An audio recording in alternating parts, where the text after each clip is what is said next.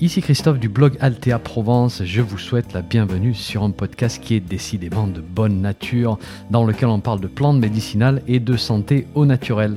N'oubliez pas de vous abonner à ma lettre d'information en suivant le lien dans le descriptif du podcast, c'est gratuit. Chaque semaine, je vous envoie des informations utiles et pratiques sur les plantes et la santé. Et puis au passage, vous allez recevoir un petit PDF cadeau sur la confection de produits maison à base de plantes. Allez, si vous êtes prêts, on démarre. 3, 2, 1, c'est parti. Bonjour, on va parler des laitues aujourd'hui, les sauvages principalement, la laitue vireuse et la laitue scariole. On va laisser de côté l'aspect comestible et on va surtout se concentrer sur les propriétés médicinales de ces plantes. Il est possible que vous ayez entendu des informations qui vous paraissent peut-être un petit peu farfelues au sujet de ces plantes et je vais essayer de tirer tout ceci au clair avec vous en vous parlant de mon expérience justement et de mes recherches. Avant de démarrer, je vous rappelle que je ne suis pas médecin, je ne suis pas pharmacien et je ne suis pas professionnel de la santé. Donc ceci ne se substitue pas à un conseil médical et en cas de problème de santé, bien sûr, allez consulter un médecin. Mon rôle ici, c'est un rôle de partage et un rôle de passeur d'informations. Donc on s'intéresse au laitue aujourd'hui. Le nom latin pour le genre, c'est lactuca. Alors ce nom provient de lactis qui veut dire lait et ça fait référence au latex en fait qui s'écoule de la plante lorsqu'on la blesse. Alors vous avez plusieurs types de laitues euh, qui peuvent être annuelles, bisannuelles ou vivaces. Alors celle qu'on sème au jardin, c'est en général la laitue cultivée, Lactuca sativa. Mais nous aujourd'hui, on va surtout parler de deux espèces sauvages qui sont la laitue scariole, Lactuca seriola, qui est probablement l'ancêtre des laitues cultivées, et puis la laitue vireuse aussi, Lactuca virosa. Et vous allez voir, ces deux-là sont très communes dans nos campagnes. Alors elles ne sont pas si faciles que ça à différencier lorsqu'elles sont jeunes, c'est un petit peu plus simple lorsqu'elles sont matures. Alors pour la distinguer, vous avez plusieurs moyens de procéder. Vous pouvez regarder la couleur des akènes lorsque la plante a libéré ses graines les akènes de la laitue vireuse sont de couleur on va dire brun noirâtre à maturité, donc très foncé. Ceux de la laitue scariole sont gris brun à maturité, donc plus clair. Euh, on peut regarder les feuilles collinaires, c'est-à-dire celles qui ne sont pas au ras du sol, mais un petit peu plus haut sur la tige. Elles sont plutôt vert terne pour la scariole et elles sont souvent inclinées en fait vers le haut dans un plan quasiment vertical, hein, qui n'est pas parallèle au sol. Et ça, c'est assez caractéristique. Euh, si vous froissez la feuille, il n'y a pas de grande odeur, on va dire, qui se dégage. Et si vous goûtez un petit peu la feuille, vous allez voir qu'il y a une petite amertume. Pour la laitue vireuse, par contre, euh, les feuilles collinaires sont en général parallèles au sol. Et puis elles sont d'un vert un petit peu plus clair, euh, d'apparence, on va dire un petit peu plus blanchâtre. La feuille a une odeur forte en fait, désagréable, et lorsqu'on la goûte, elle est très amère.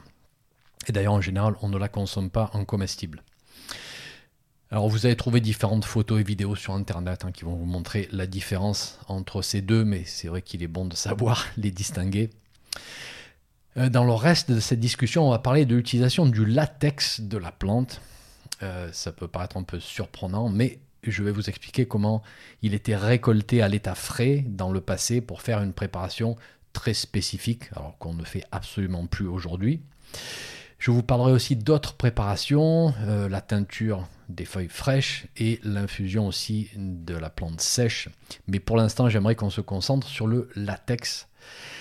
Alors pour faire mes recherches, j'ai utilisé des sources américaines et des sources françaises aussi. Euh, les médecins américains, là on se situe dans les années 1800, début 1900, ont pas mal utilisé ces laitues sauvages en fait comme médicinales. Les Français aussi, bien que les avis divergent au sujet de quelle laitue est l'espèce médicinale officielle. Alors la plus acceptée dans toutes les pharmacopées, c'est la laitue vireuse. On va dire que c'est elle l'espèce officielle. Certains vous diront que la scariole n'est pas active, ou peut-être juste très peu, qu'elle n'a pas les mêmes propriétés. Et ceci n'est pas validé par les Américains qui considèrent que ces deux-là ont des propriétés euh, assez similaires, du moins dans les vieux écrits. Et pour vous citer deux auteurs de renom, euh, Felter et Lloyd, euh, si vous voulez voir les références, c'est sur mon site, on voit que la scariole serait euh, même plus puissante que la vireuse pour produire le lactucarium hein, spécifiquement. Et on va parler de ce fameux lactucarium dans quelques minutes. Du côté français, chez Fournier, on trouve, euh, trouve l'inverse en fait. On nous dit que les composants actifs sont présents mais en plus faible quantité dans la laitue scariole. Et du côté des Britanniques, chez Maud Grieve, euh, qui a produit une vraie bible hein, des plantes médicinales début des années 1900, euh, dans les années 1930 je crois. Voilà. Moi j'ai une vieille édition en deux tomes qui s'appelle A Modern Herbal. On nous dit que toutes les laitues possèdent ce latex hein, qui est si intéressant, la vireuse étant la plus puissante, suivie par les laitues suivantes dans l'ordre d'efficacité.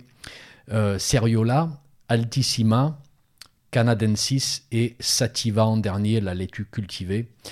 Et donc oui, même la laitue cultivée semble contenir des propriétés dans son latex, bien qu'on nous dise aussi dans ses ouvrages que en fait la domestication a fait baisser l'efficacité.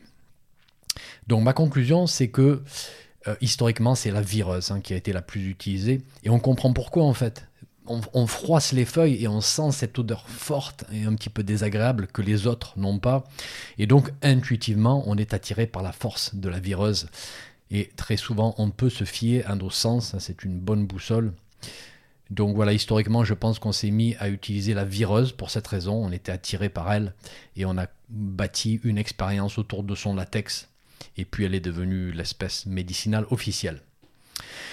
Donc du coup, à en tester une, on va d'abord tester la vireuse. En revanche, il est fort probable que la scariole et d'autres laitues sauvages à latex aient les mêmes propriétés. Maintenant, on va parler de euh, la préparation qu'on faisait à partir du latex et on parlera des propriétés de ce latex un petit peu plus tard. Donc, la préparation la plus prisée s'appelait le lactucarium et c'était une préparation de latex épaissi et séché. Et le produit fini, hein, le lactucarium, se présentait sous la forme de, de pain de couleur brun rougeâtre, en fait, qui rappelait un petit peu les, les pains d'opium. Donc très amer, collant, d'aspect résineux. Et d'ailleurs, on appelait le lactucarium opium de laitue dans les pays anglophones. Alors comment est-ce qu'on récupérait, euh, comment est-ce qu'on récoltait ce latex? Eh bien, on attendait la floraison, ou parfois juste avant, et on pratiquait des incisions sur la tige. Alors, on incisait à différents endroits et euh, pour récupérer en fait le plus de latex possible. Alors on trouve différents processus dans la littérature, certains imbibaient des morceaux de tissu pour ensuite aller les presser dans des récipients ou parfois des morceaux de coton. Et puis on faisait une première récolte et on revenait 15 jours plus tard sur les mêmes plantes pour faire de nouvelles incisions et ainsi de suite pendant plusieurs mois, euh, de juin à septembre dans certaines régions. Alors ensuite, soit on faisait sécher ce, latex au soleil, soit on faisait évaporer au bain-marie pour obtenir la fameuse pâte qui constitue le lactucarium. Et si tout ceci vous semble facile à faire, si vous vous dites tiens, ça me paraît sympathique comme activité ce week-end, je vais aller me préparer du lactucarium, eh ben j'aimerais vous arrêter tout de suite parce que je l'ai fait il y a très longtemps et euh, bon, je ne referai plus. Euh, pour moi, ça ne vaut pas tout cet effort d'engluer tout ce matériel, euh, de passer toute cette énergie pour concentrer à l'extrême les principes de la plante. Alors du coup, parlons des propriétés. Celle dont on parle le plus aujourd'hui, c'est la propriété narcotique. Voilà, le terme est important ici. Euh, dans le monde des plantes, en général, on parle de plantes calmantes, de plantes sédatives. Et là, on parle de plantes narcotiques. Donc, on, crée un état de sédation beaucoup plus fort. Et dans certains ouvrages, on parle d'engourdissement, on se sent lourd, un petit peu assommé, euh, ce qui peut provoquer, ce qui va provoquer d'ailleurs très souvent le sommeil. On pourrait aussi parler de propriétés hypnotiques ici. Du coup, on utilisait le lactucarium pour aider à gérer la douleur, en particulier lorsque la douleur empêchait la personne de dormir. Donc on allait la sonner un petit peu avec le lactucarium et on le positionnait parfois comme substitut de l'opium en propriété aussi. Euh, bien que les Américains sont très clairs sur ce point-là, ils nous disent que ça n'a absolument rien à voir avec l'opium d'un point de vue gestion de la douleur. Donc on parle ici d'un effet antalgique relativement faible comparé à l'opium. Du coup, euh, basé sur ces propriétés, ça ne vous surprendra pas euh, si je vous dis qu'on l'utilisait pour les troubles du sommeil, spécifiquement lorsqu'il y avait surmenage intellectuel, du moins c'est ma traduction de, l'anglais. Et ici, on parle du mental qui prend tellement contrôle de la situation qu'on se met euh, dans un état de stress et qu'on a du mal à s'endormir. Je pense qu'on a tous vécu ça. On se réveille à 3 heures du matin et on pense à tout ce qu'il y a à faire le lendemain et puis 10 minutes plus tard, on pourrait se lever et démarrer la journée. Du coup, lorsque ça devenait gênant pour la personne et qu'on voulait interrompre un petit peu cette emprise du mental, eh bien, on utilisait euh, la laitue vireuse, le lactucarium spécifiquement. Alors déjà, on va faire une pause et noter quelque chose d'important ici, c'est qu'on n'est pas dans le subtil d'un point de vue accompagnement du système nerveux. On n'est pas dans le soutien au long terme ou dans le calmement en douceur, rien à voir avec nos, nos traditionnelles mélisses ou matricaires ou autres. Ici, voilà, on veut une action rapide, on veut une action ponctuelle, une action qui peut être utile, attention, hein, selon le contexte, mais c'est pas un travail de fond. Voilà, c'est pas vraiment quelque chose qu'on ferait en cure, par exemple. C'est plutôt une action rapide et ponctuelle.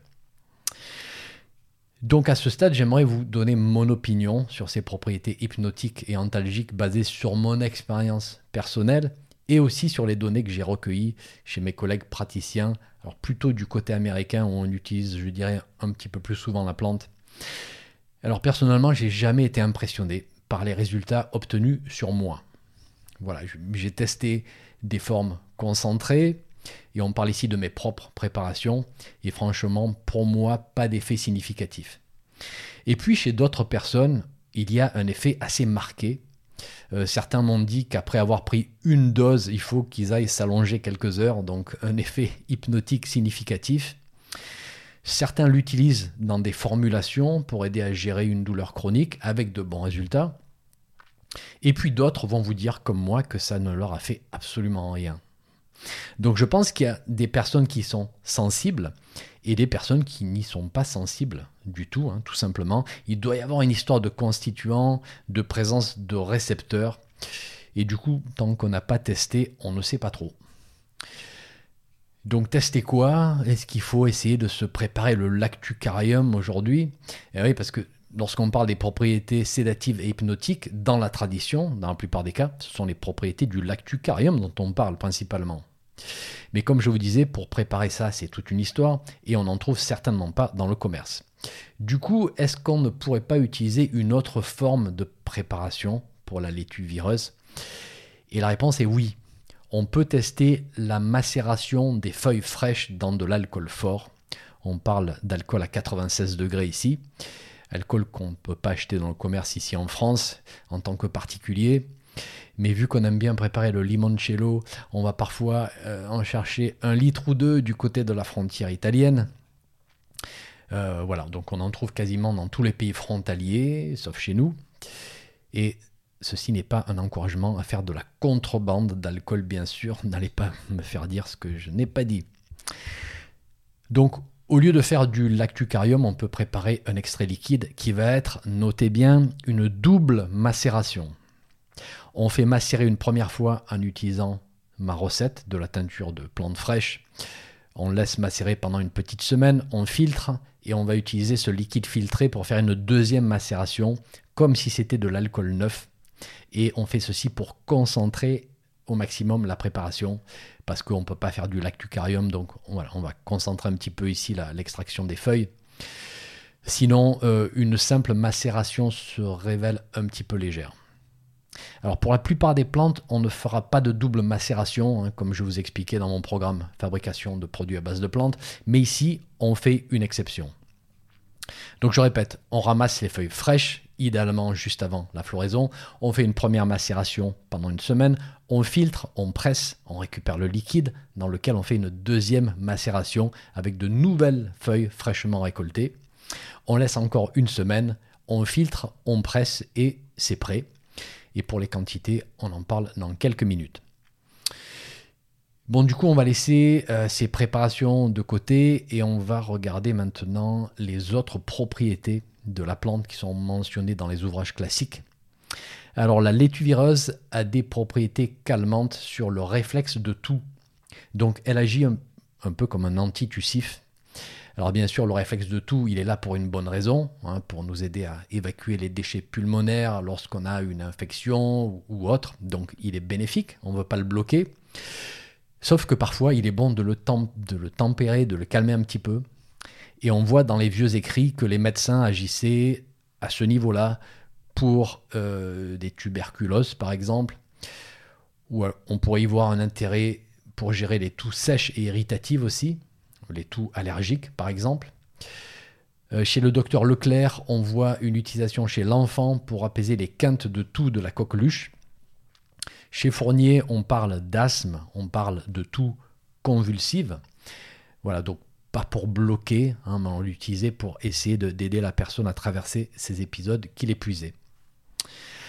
Ensuite, on a des propriétés digestives et on trouve un bon nombre d'indications diverses et variées dans la littérature. Alors la laitue vireuse a une composante amère, donc vous savez ce que je vais vous dire, elle stimule les fonctions digestives et les fonctions hépatobiliaires. Et ceci se confirme dans la tradition parce qu'on voit une action sur le foie, avec une utilisation dans les coliques hépatiques, dans la jaunisse, pour les constipations dues à une faiblesse hépatobiliaire. Chez Cazin, qui était médecin de campagne des années 1800, euh, on voit qu'il mentionne de bons résultats dans les gastralgies, donc des douleurs vives au niveau de l'estomac. Euh, Fournier mentionne l'utilisation pour les inflammations chroniques des voies digestives. Donc en gros, si je devais résumer, pour le système digestif, on l'utilisait pour des situations chroniques, inflammatoires et douloureuses, hein, que l'on parle de l'estomac, des intestins ou du foie. Et bien sûr, tout ceci requiert un suivi médical, je vous le rappelle. Et eh bien c'est tout pour les propriétés, enfin principales, hein, je n'ai pas tout couvert ici. Mais maintenant j'aimerais vous parler des formes et des quantités que l'on voit dans ces différents ouvrages. Donc on a une bonne petite liste. Alors d'abord le lactucarium, chez les Américains, on voit des dosages de 320 mg à 1,3 g que l'on délivrait à l'époque sous forme de pilules.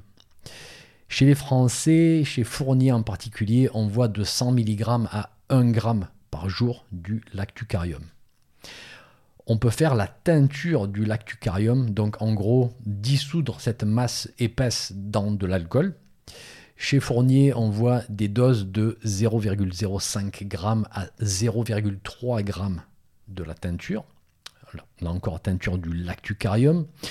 Pour la teinture des feuilles fraîches par double macération, c'est comme ça que je la prépare, on en a déjà parlé. Euh, chez Felter et Lloyd, du côté américain, on voit 30 à 60 gouttes de la teinture par prise. Et chez Fournier, on voit de 0,5 g à 5 g par jour. Donc là, on est vraiment dans la cuillère à café de la teinture hein, pour les, doses maximales Fournier. Euh, Fournier mentionne aussi une décoction des feuilles et de la tige à raison de 30 à 60 g de plantes, voire plus par litre d'eau. Et logiquement, on parle de la plante sèche ici, bien que Fournier ne nous donne pas l'information. Et de nos jours, à faire une infusion ou une décoction, voilà, d'une manière générale, on utilise des doses largement plus basses qu'à l'époque. Et aujourd'hui, on est du style dans la cuillère à soupe par tasse. Chez Valnet, on voit mention de l'utilisation de l'hydrolat de laitue, qui peut paraître un petit peu surprenant. En tout cas, j'ai jamais vu d'hydrolat de laitue dans le commerce. Mais bon, Valnet l'utilise pour les insomnies. Ceci dit, il fait un mélange avec de l'hydrolat de valériane, de tilleul, de marjolaine et de laitue. Donc, allez savoir qui fait quoi dans ce mélange. Valnet parle aussi de l'utilisation des semences, hein, les fameuses akènes dont on parlait tout à l'heure, vulgairement les graines. 4 à 5 grammes de ces graines en poudre, je suppose, en tant que calmant et aussi sous forme de décoction de ces graines, de ces semences, à raison d'une cuillère à café par tasse. Et la dernière forme, vous trouverez des personnes qui fument les feuilles sèches de laitue vireuse. Alors j'ai personnellement pas de recul sur cette forme. J'ai jamais été un fumeur et j'ai les poumons qui sont très vite irrités, donc c'est pas quelque chose qui m'attire. En ce qui concerne les précautions à prendre, donc là c'est pareil, on trouve beaucoup de choses sur ce point-là, en particulier dans les vieux écrits. Fournier parle du fait que ces laitues contiennent un alcaloïde toxique à forte dose, en particulier pour la laitue vireuse, moins pour la laitue scariole. Euh, certains auteurs vont dire que le risque est surtout présent dans la plante entière, mais beaucoup moins dans le lactucarium. Donc si vous regardez tous les ouvrages, c'est vraiment pas clair tout ça, on ne sait plus trop où donner de la tête. Du coup, on va jeter un petit coup d'œil à ce que les données récentes nous disent. Donc, on n'a pas énormément d'études. On a une étude euh, dans laquelle on a injecté un extrait de laitue en intraveineuse, une étude qui a été faite sur trois personnes avec euh, certains effets indésirables qui ont été, euh, qui ont été notés. Hein, mais bon, alors numéro un, c'est pas représentatif de la, prise par voie orale. Et numéro deux, ces trois personnes avaient aussi pris un médicament avec de l'acétaminophène, de la caféine et de la codéine. Donc c'est vraiment compliqué euh, d'impliquer juste la laitue dans ces effets indésirables. On a aussi 9 cas répertoriés d'effets indésirables dans une étude iranienne euh, qui varie depuis pupille dilatée, vertige, rétention d'urine et, d'autres effets indésirables. Le problème c'est qu'on ne connaît pas la quantité ingérée, on ne nous donne pas l'information dans l'étude. On a aussi testé l'injection ou l'administration de substances isolées comme la lactucine ou la lactucopicrine.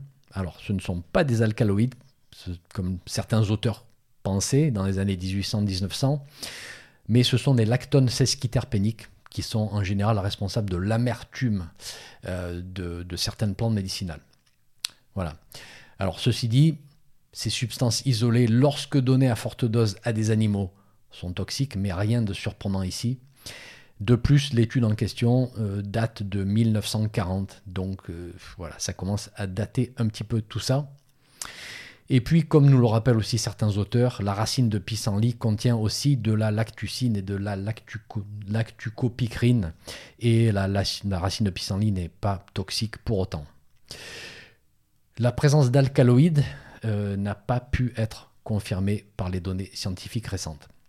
Du coup, ce que j'en déduis personnellement dans tout ça, c'est qu'il peut y avoir des effets indésirables à partir de certaines doses et que la toxicité me semble plutôt relative et pas préoccupante si l'utilisation est occasionnelle. Voilà, ceci dit, pas de certitude ici. Je vous laisse regarder toutes ces données et conclure par vous-même. Hein, comme je vous le dis souvent, moi j'ai pas la vérité absolue je vous fais passer ce que je sais aujourd'hui ainsi que mes conclusions, mais après je vous laisse aussi faire vos recherches. Du coup, pour clore cette discussion, je vous dirai la chose suivante.